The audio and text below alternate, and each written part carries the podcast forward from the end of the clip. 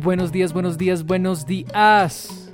Bienvenidos a Hack to Startup. Soy Juan Ricardo y junto a Ana usaremos este espacio para hablar con fundadores de empresas, inversionistas y rockstars para solucionar la gran mayoría de problemas que se enfrentan las startups. Te invitamos a explorar junto a nuestros invitados los temas más relevantes en el ecosistema de los startups en Latinoamérica. En el episodio de hoy, nuestro invitado es León Papú, partner en Marathon Labs, un fondo de inversión colombiano que está transformando la forma de cómo se construye una startup en Colombia. El equipo de Marathon es joven, cuentan con un modelo diferente eh, comparado a un fondo tradicional y lo que más me impacta son las ganas que tienen de volverse uno de los top fondos de inversión en la región. León, bienvenido a Hack to Startup y mil gracias por aceptar nuestra invitación. Claro que sí, la verdad que muy feliz de estar acá, honrado por la invitación y feliz de compartir con todos ustedes. No, pues feliz de tenerte acá. Bueno, entremos a, todo lo que vamos a hablar, que va a ser una conversación muy interesante. Yo creo que para empezar, sería bueno hablar un poquito sobre Colombia y el ecosistema que estamos viendo madurar rápidamente. Pero la historia de Colombia y el ecosistema no, no podemos dejar de mencionar Rappi y el Rappi efecto que, que ha creado acá en el ecosistema. Ya han salido 44 startups de Rappi, de alumnos que fueron entrenados y decidieron empezar su propio negocio y eso habla del nivel de talento que hay en Colombia.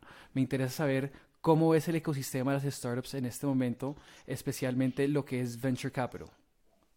Claro que sí, pues yo creo que primero le pegaste en el clavo, yo creo que, que uno no puede hablar del ecosistema colombiano sin hablar de Rappi y incluirlo, están bastante ingrained en la historia de, la tecnología en Colombia y el emprendimiento tecnológico en Colombia. Em, y nosotros estamos viviendo un boom de emprendimiento en Colombia, especialmente en el lado tecnológico. Yo creo que eso viene mucho gracias a Rappi y a sus fundadores que han logrado crear una cultura de emprendimiento y de apoyo eh, a todos sus, sus empleados en salir adelante y crear empresas que van a crear em, impacto eh, no solamente en Colombia de los colombianos, sino a nivel regional. Eh, y eso habla mucho, digamos, de la cultura que, que tienen adentro de Rappi y, los fundadores que apoyen, apoyan ese tipo de, cosas. Y más emocionante, estamos viendo a emprendedores salir de empresas como Rappi, y, pero hay otras como Adi, eh, de Santiago Suárez y de Truora, como Daniel, Daniel Bilbao, que son dos emprendedores extraordinarios eh, con también una cultura bastante similar de crear ecosistema y otras empresas también afuera de Colombia como Nubank eh, o Kavak, em, entre otras, que están empezando a, sacar emprendedores de primer nivel a nivel regional. Y algo muy chévere de Colombia es que aquí en Colombia tú estás viendo que las empresas que salen de Colombia salen de Colombia para toda la región muy rápidamente y con eso, ese tipo de emprendedor, pues es obviamente eh, uno siente un orgullo eh, muy fuerte de ser colombiano y, digamos, eh, muy feliz de poder apoyar ese ecosistema también en Colombia. Entonces, la verdad que me parece que el ecosistema colombiano está apenas en pañales. Latinoamérica fue un late bloomer en todo, todo este, este negocio, pues en, la cultura, el ecosistema de emprendimiento. Em, pero cuando un fundador colombiano construye una empresa, la construya para la región y pues ojalá eventualmente construyamos empresas para el mundo, ¿no? No, completamente de acuerdo contigo acá. El emprendedor colombiano tiene unas ganas y unas posibilidades que, que, no se encuentran en mucho. Creo que es algo que la cultura que tenemos. Y crear un ecosistema exitoso son muchas partes que están moviendo a la misma vez. ¿Qué crees que hace falta para potenciarlo o en qué consiste un ecosistema exitoso? Sí, o sea, yo creo que hay, hay varios, digamos, caras de, de, ese, de esa pregunta, pero vamos a arrancar, yo creo que existen los conceptos de las mafias que tú ves, por ejemplo, en, en Estados Unidos del ecosistema eh, de Silicon Valley, que salió el PayPal Mafia, ¿no? que de PayPal salieron empresas como LinkedIn y SpaceX y Palantir para no solamente los fundadores, sino los empleados debajo. Em, y tú estás viendo ese tipo de microclusters eh, salir aquí en, la, en, en Colombia.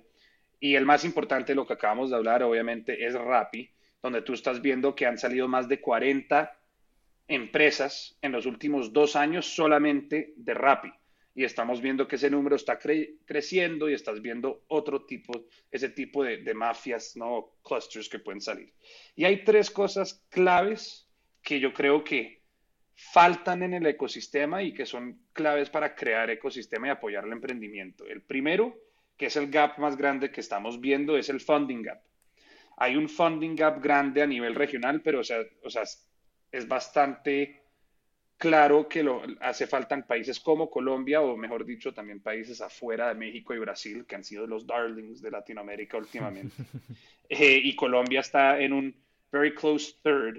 Eh, entonces el funding gap, particularmente en las etapas tempranas, eh, de, en los pre-seeds, los seeds y digamos ya las series A están ya un poquito, ya tienes fondos como Monash y como Kasek aquí en Latinoamérica que, que, lideran bastante esas rondas y, están, y son bastante importantes catalizando esa, esa, esa etapa. Entonces el funding gap en, esa, en esas primeras dos fases o digamos en the earliest days de un emprendimiento hace falta y es precisamente ahí donde nosotros queremos eh, meternos para apoyar, es donde los emprendedores más necesitan apoyo, que es la segunda parte que yo creo que falta un poco, que es el support y el support gap que, que hace falta acá. Acortar la curva de aprendizaje para los emprendedores a través de insight, mentorship, advisory, acceso a emprendedores en el ecosistema y afuera que los puedan coach y ayudar para ellos poder crear la mejor empresa desde sus fases iniciales. Y luego, pues, que eso viene con el tiempo, pero también en acortar ese aprendizaje, pues también puedes leapfrog ese crecimiento, es la experiencia. Aquí en Colombia, digamos, es un ecosistema que no tiene más de 8, 10 años máximo, o sea, Rappi tiene que 6, 7 años. 7 años. Eh, sí, se entonces aquí todavía estamos muy jóvenes en el ecosistema, pero nosotros creemos que el repatriation, la repatriación de, de talento, es clave para cualquier ecosistema en la calidad y en el crecimiento. Y nosotros estamos viendo eh, muy emocional, no, pues muy emocionante ver a latinos y latinas y colombianos que están afuera volver a Colombia a apoyar y a crecer el ecosistema acá. Entonces yo creo que eso también se va a ir acortando, pero eso es lo que falta un poquito y estamos viendo que ya estamos, Marathon y algunos otros actores están enfocándose en eso y ojalá podamos también empezar a cortar ese gap. No, completamente de acuerdo y hay dos cosas ahí que dijiste que realmente resignaron conmigo que fue que ahorita estamos en el momento de la gente que salió de Colombia y ahora está volviendo y quiere ir a su propio país y empezar una empresa y apoyar el talento que se está pasando. Y yo creo que Marathon empezó en un momento muy interesante, que fue creo que uno o dos años después que SoftBank anunció su Vision, su Vision Fund para Latinoamérica de 5 billones de dólares, que fue en el momento la inversión total que se ha hecho en toda la región. Y ahí creo que hubo cierto nivel de validación para lo que se viene en el futuro en Latinoamérica y estaba leyendo el reporte del AFCA que salió hace, creo que la semana pasada, y ya el segundo año consecutivo, ya en más de 4 billones de dólares que se han invertido en la región, ya hay creo que son 490, 488 rondas de financiamientos que han pasado solamente en el año pasado, que fue un año de pandemia, y eso habla mucho de lo que está pasando y, y lo que Marathon, digamos, entró en un momento muy, muy clave. Cuéntanos un poquito más de Marathon y lo que están haciendo diferente comparado a los otros fondos de inversión. Eh, no, claro que sí. Pues mira, yo creo que tienes razón. SoftBank, como muchos otros fondos que están activos aquí, ADC, Anderson, Sequoia, Tiger, o sea, digamos esos top funds de afuera que están activos. Y también hay otros fondos en el ecosistema que están también un poquito más nicho o más regionales, como un Mountain Nazca, en México que están haciendo un excelente trabajo en apoyar los emprendedores y resaltar el talento y la oportunidad que tenemos acá en Latinoamérica. Entonces, esa oportunidad que nosotros vimos, que ya lo tocamos, fue, digamos, de ese funding gap que vimos en, los, en los seed stages de las empresas. pues obviamente es uno enfocándose ahí, pues hay la oportunidad de, de apoyar con más impacto. Pero también Latinoamérica, si tú lo ves como una, una región integrada, conectada, porque la es en muchos sentidos, especialmente Spanish Speaking Latin America, somos una población total de más de 600 millones de habitantes con una penetración digital altísima. Por ejemplo, México es el país con el crecimiento más alto de e-commerce que tenemos a nivel mundial. Y yo creo que eso es mucho de lo que tú estás viendo, que estos fondos como SoftBank están viendo en Latinoamérica. Y en Marathon queremos pues poder apoyar a esos emprendedores to get put on the map, ¿no? Y nosotros en Marathon, esencialmente, porque somos diferentes, eh, yo creo que nosotros estamos tratando de crear una plataforma donde estamos actuando como un conduit, una conexión entre los distintos actores en, un ecosistema que, digamos, los tres principales son los inversionistas como tal, los fundadores y las empresas, las corporativas, y tratando de que todos esos actores se entiendan y estén en la misma página y poder apoyarse uno al otro para poder innovar y crear más impacto y desarrollo económico que solamente vamos, va, digamos, a avanzar a toda la sociedad y al país. Y eso es un poquito nuestra misión, ¿no? Crear ecosistema y poder desarrollar económicamente a través de la tecnología, atraer y crear soluciones que van a mejorar las vidas a todos los colombianos, ¿no? Por eso nos enfocamos mucho en el business to business, em, que esas soluciones muchas veces son los que están atacando la base de la pirámide, ¿no? Entonces eso es algo que nos emociona bastante. Y nuestro approach es distinto también, porque aparte de aportar capital, nosotros estamos aportando portfolio support, apoyo real a nuestros emprendedores y sus empresas en los momentos críticos cuándo y cómo nos necesitan. Y eso es en tres partes claves. Es en fundraising, que no solamente acceso a capital y abrir pues puertas, sino que eh, uno entender un poco cuáles son los diferentes milestones y benchmarks que tiene que pegar una empresa en determinado tiempo para sus determinadas etapas para poder tener la mejor, no solamente levantar el, capital necesario, pero sino también poder escoger sus partners estratégicamente. Siempre vas a necesitar a alguien on the ground y trabajamos con fondos, ¿no? Digamos, un AVC, un Avenue Growth, un Vine Capital, que todos son importantes, digamos, local afuera y Mountain Nazca, Magma, etcétera, aquí regional, que también son súper importantes. Tenemos Business Development, que es el desarrollo de negocios, obviamente, pues que es, parte del network que nosotros traemos a la mesa, pero también las estrategias para los las distintas soluciones de adquisición de cliente, de go-to-market, y pues, etcétera.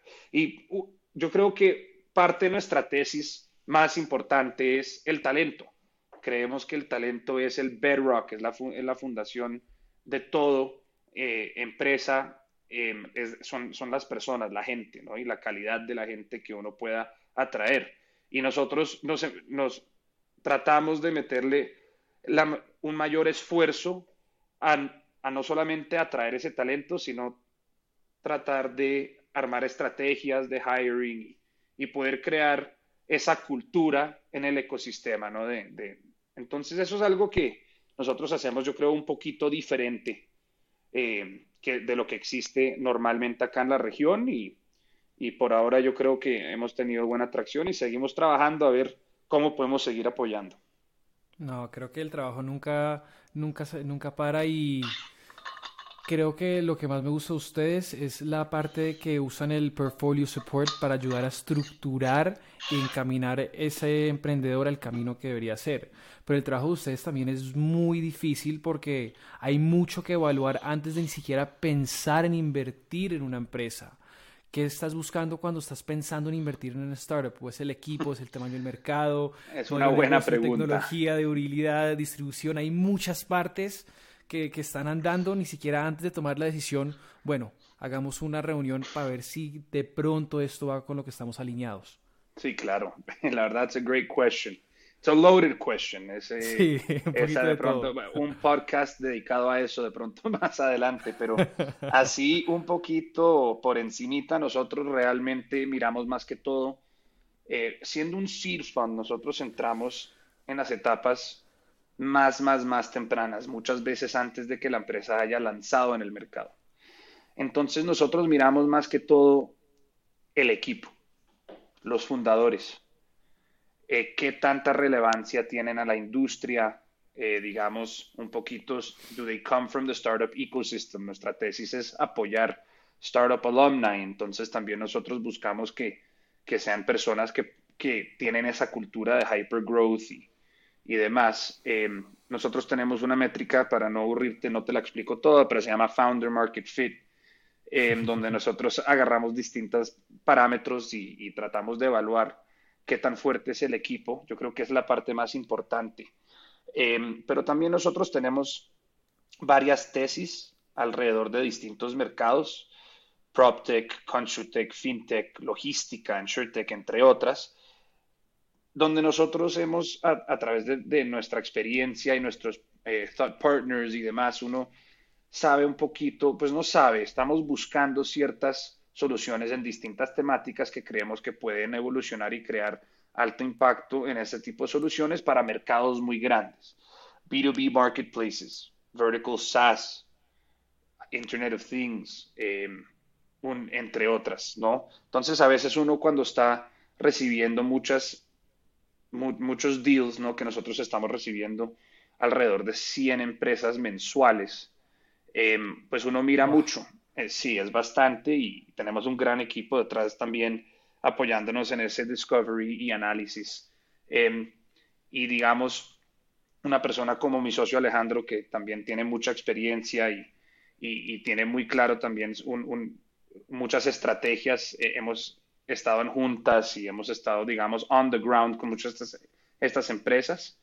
Em, cuando vemos una solución que falta o algo que sabemos que puede funcionar, pues y que tiene un equipo extraordinario, pues uno se emociona mucho, pero es, es, es, más o menos por ahí. Y también nosotros hemos logrado tener una base de advisors y de mentors eh, con mucha experiencia de diferentes lugares del mundo, industry insiders, founders, tech investors, de todo, eh, que ellos también nos ayudan a validar mucho de los problemas del mercado y las soluciones que realmente van a lograr un product market fit. Pero eso es como un análisis superficial que uno hace apenas uno recibe una oportunidad. No, completamente de acuerdo. Además, teniendo eh, los advisors que tienen ayuda mucho, porque digamos, algo que yo siempre me pregunto, poniéndome en la posición de ustedes, es cómo haces para saber cuándo es el momento perfecto para empezar o lanzar un proyecto, porque digamos, hay ciertas ideas que son buenísimas, pero no es el momento de la idea todavía puedes decir que el mercado no estaba listo. Por ejemplo, mira Uber. Si Uber hubiera lanzado antes de la recesión del 2008, no sería el mismo éxito que sería hoy. Entonces, es saber ese timing perfecto de será que es, la, es el momento para lanzar esta idea o para invertir en esto. Es, digamos, para, para mí, uno de los trabajos difíciles, pero tienen la ventaja que tienen un advisory board muy buenos. Tienes un socio como Alejandro que, que tiene la experiencia de siendo founder también entonces, e, es, eso ayuda a hacerlo, pero ¿cómo haces para saber si es el momento perfecto o, esperar un añito más a ver que el mercado se desarrolle? Sí, pues ese timing es, yo creo que la parte más difícil eh, de uno tener certeza. Es una de esas cosas que uno a veces nunca va a saber con 100% certeza, pero hay, hay, sí hay cosas que uno puede mirar que ayudan bastante en, en saber si este es un a good time o de pronto más importante, si es el, el tiempo, o sea, el momento equivocado. Em, pero sí uno tiene que mirar industry trends, em, consumer behavior, market acceptance, ese tipo de cosas que uno está viendo en distintos países o que estás viendo de alguna manera en ciertas industrias que se está migrando a cierto lugar y uno entender muy bien cuáles son los problemas de las distintas industrias o el micro problema que estás tratando de solucionar. Y en ese entendimiento y con ese, digamos, data de afuera que tú puedas mirar, uno trata de leverage ese tipo de información para tomar una decisión, decir, ¿sabes qué? Este tipo de solución, en base a la aceptación del mercado, el comportamiento del mercado, inversión yendo a este tipo de soluciones en otros mercados comparables al nuestro, India, Southeast Asia, entre otros, pues uno dice, ¿sabes qué? El momento es ya. Pero sí hay otra parte de la pregunta, que es, ok, este es el momento adecuado para lanzar este tipo de solución. ¿Será que yo estoy listo? Mi producto está listo para lanzar. Y a veces uno tiene que take a step back y ser menos perfeccionista y tener la confianza en decir, tengo un producto que yo creo que es suficientemente robusto para que pueda empezar a ganar algo de tracción. Y parte del emprendimiento tecnológico es seguir iterando siempre, siempre siendo suficientemente curioso que uno se pueda rodear, de un equipo fabuloso que lo ayudan siempre en buscar mejores soluciones, mejorar el producto. Y uno no debería tener miedo de lanzar con lo que tiene. Y si uno tiene una solución realmente distinta, un producto mejor de lo que existe en el mercado actual, ese es el momento. Entonces, mm. No, me, me, encanta lo que dijiste, además porque eso realmente habla más del emprendedor como tal. Uno no puede ser tímido. La cultura latina es, especialmente colombiana, es hablar, ay, qué pena, perdóname, disculpa. es, uno tiene que hablar con un poquito más de ego, como hacen los americanos o otras regiones del mundo, y, tener esa visión Que, que, funciona. En Colombia tenemos talento mejor, igual, o sea, un talento, un talent pool extraordinario y hay que saberlo y hay que, y hay que apoyar a esos emprendedores que tengan la confianza, pero necesitan el apoyo en diferentes lados del, del, negocio y eso es lo que tratamos de hacer en Marathon, dar esa confianza y mejorar ese producto. No, completamente de acuerdo. Además porque el proceso de levantar fondos es difícil, es otro full-time job de mantener la relación con inversionistas, hacer los pitches, y es algo que realmente es desgastante, pero que el mundo lo exterior lo ve como, como el sinónimo de éxito. Levantar capital no debería ser el sinónimo de éxito para una startup, solo significa que eres bueno en levantando fondos, manteniendo esa relación con inversionistas y eso significa que has podido extender ese runway un poquito más de tiempo. Y ahora quiero que le des un poquito los consejos a, los emprendedores que nos están escuchando, que están en la mitad de este proceso de qué preguntas les, les aconsejarías que le pregunten los VCs cuando están en, ese, en esa etapa de levantar fondos. es una, es difícil también. Yo creo que algunos consejos que le, que le daría a los emprendedores, los que están escuchando. Gracias por escuchar y les doy así unos granitos de arena y ojalá puedan ayudar. Yo creo que lo primero es hagan su tarea, entiendan quién está al otro lado del teléfono o la mesa o el Zoom hoy en día. Em, hay diferentes fondos que se enfocan en diferentes industrias o soluciones entonces, traten de siempre estar, sentados eh, enfrente de los fondos correctos.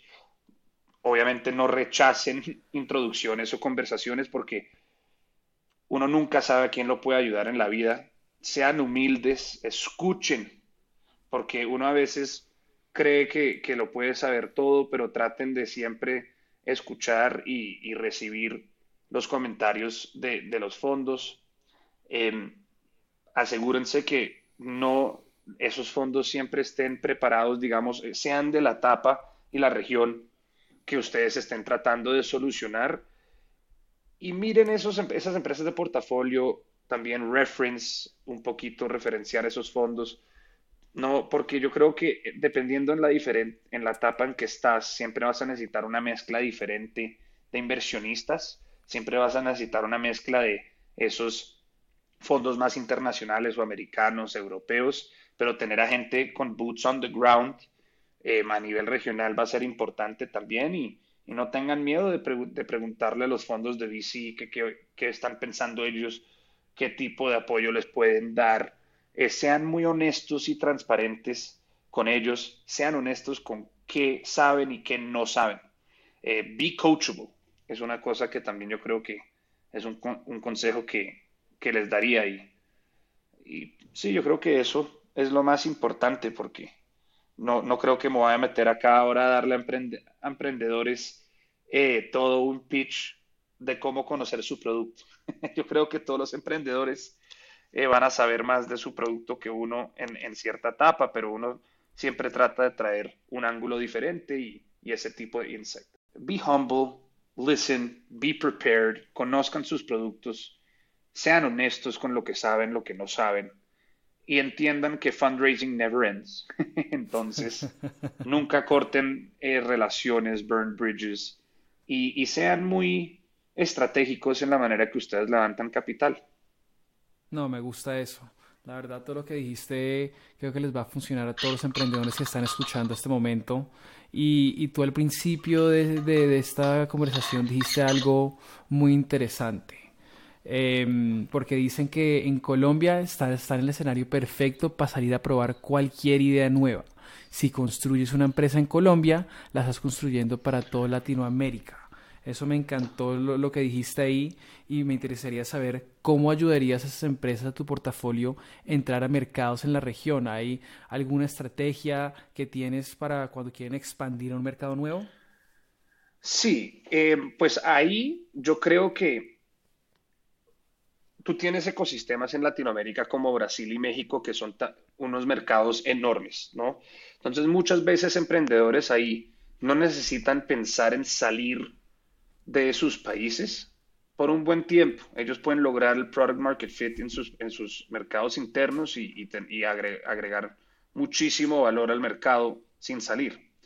El colombiano, aunque digamos comparado versus de pronto otros países en Latinoamérica, es un tamaño de mercado un poco más grande, pero no es un, no es un mercado enorme.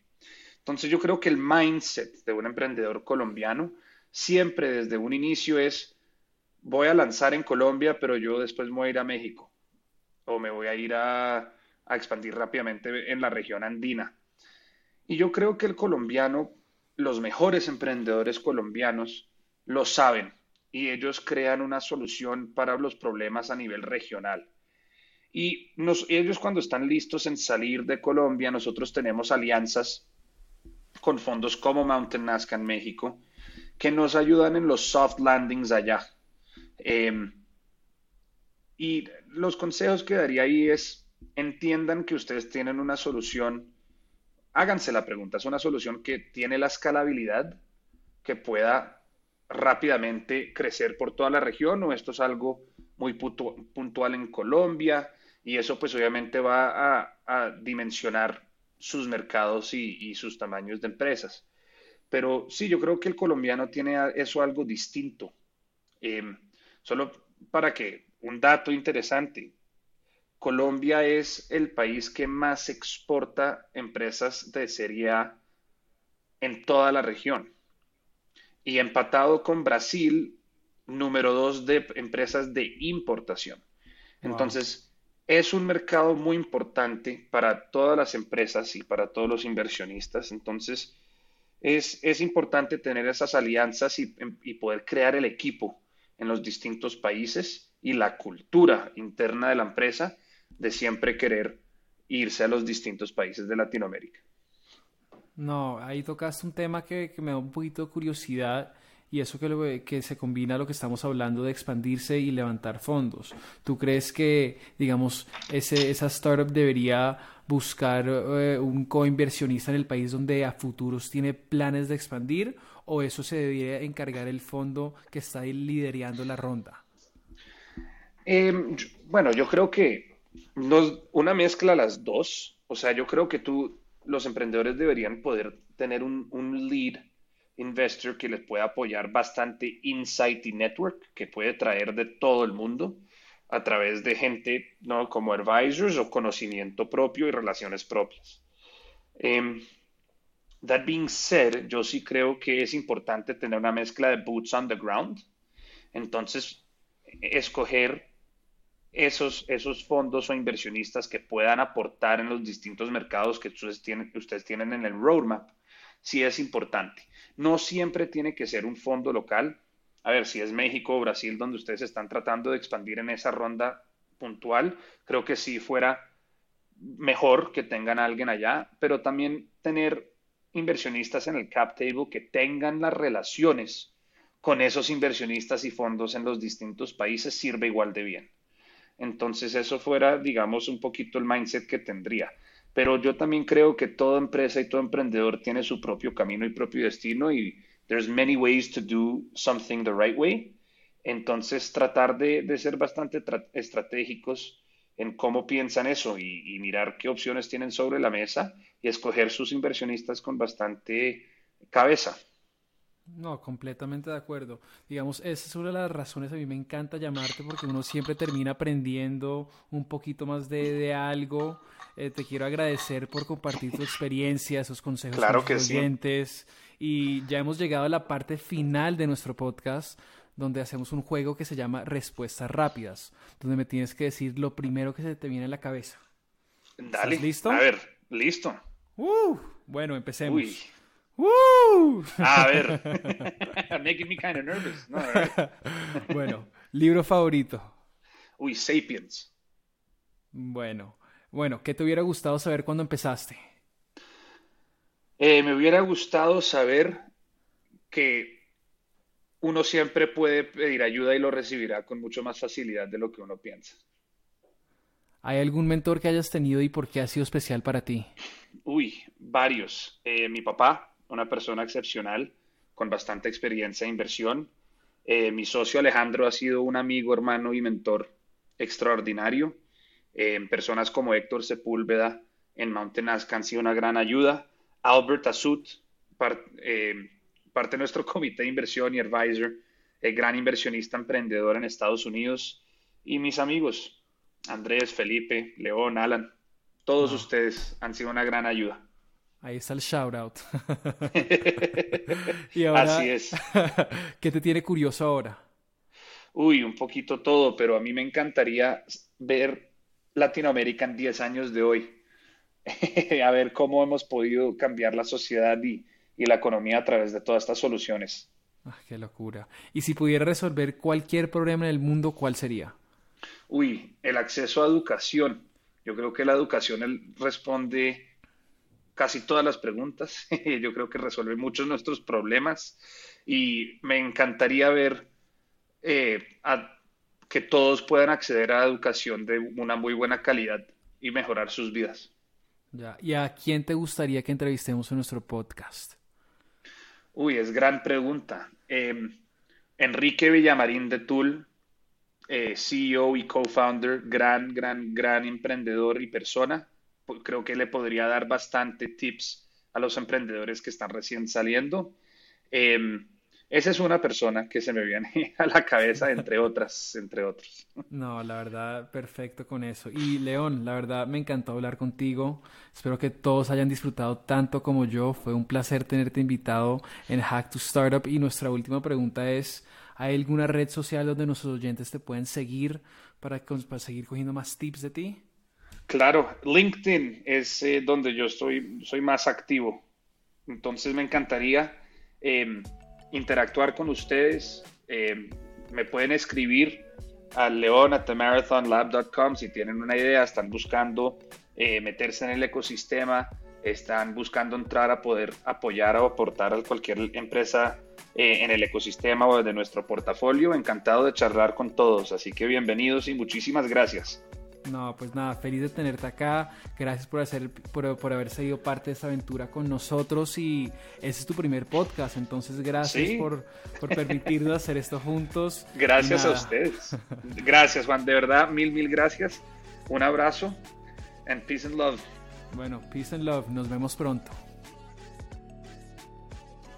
Si te gustó nuestro programa, ayúdanos a crecer. Comparte este episodio, dale like en Apple Podcast y síguenos en Spotify. También pueden conectar con nosotros vía Instagram y Twitter, arroba hack startup. Ahí pueden decirnos qué tal les pareció el episodio, a quién les gustaría que entrevistemos o simplemente disfrutar de nuestro contenido. Nos vemos el próximo jueves.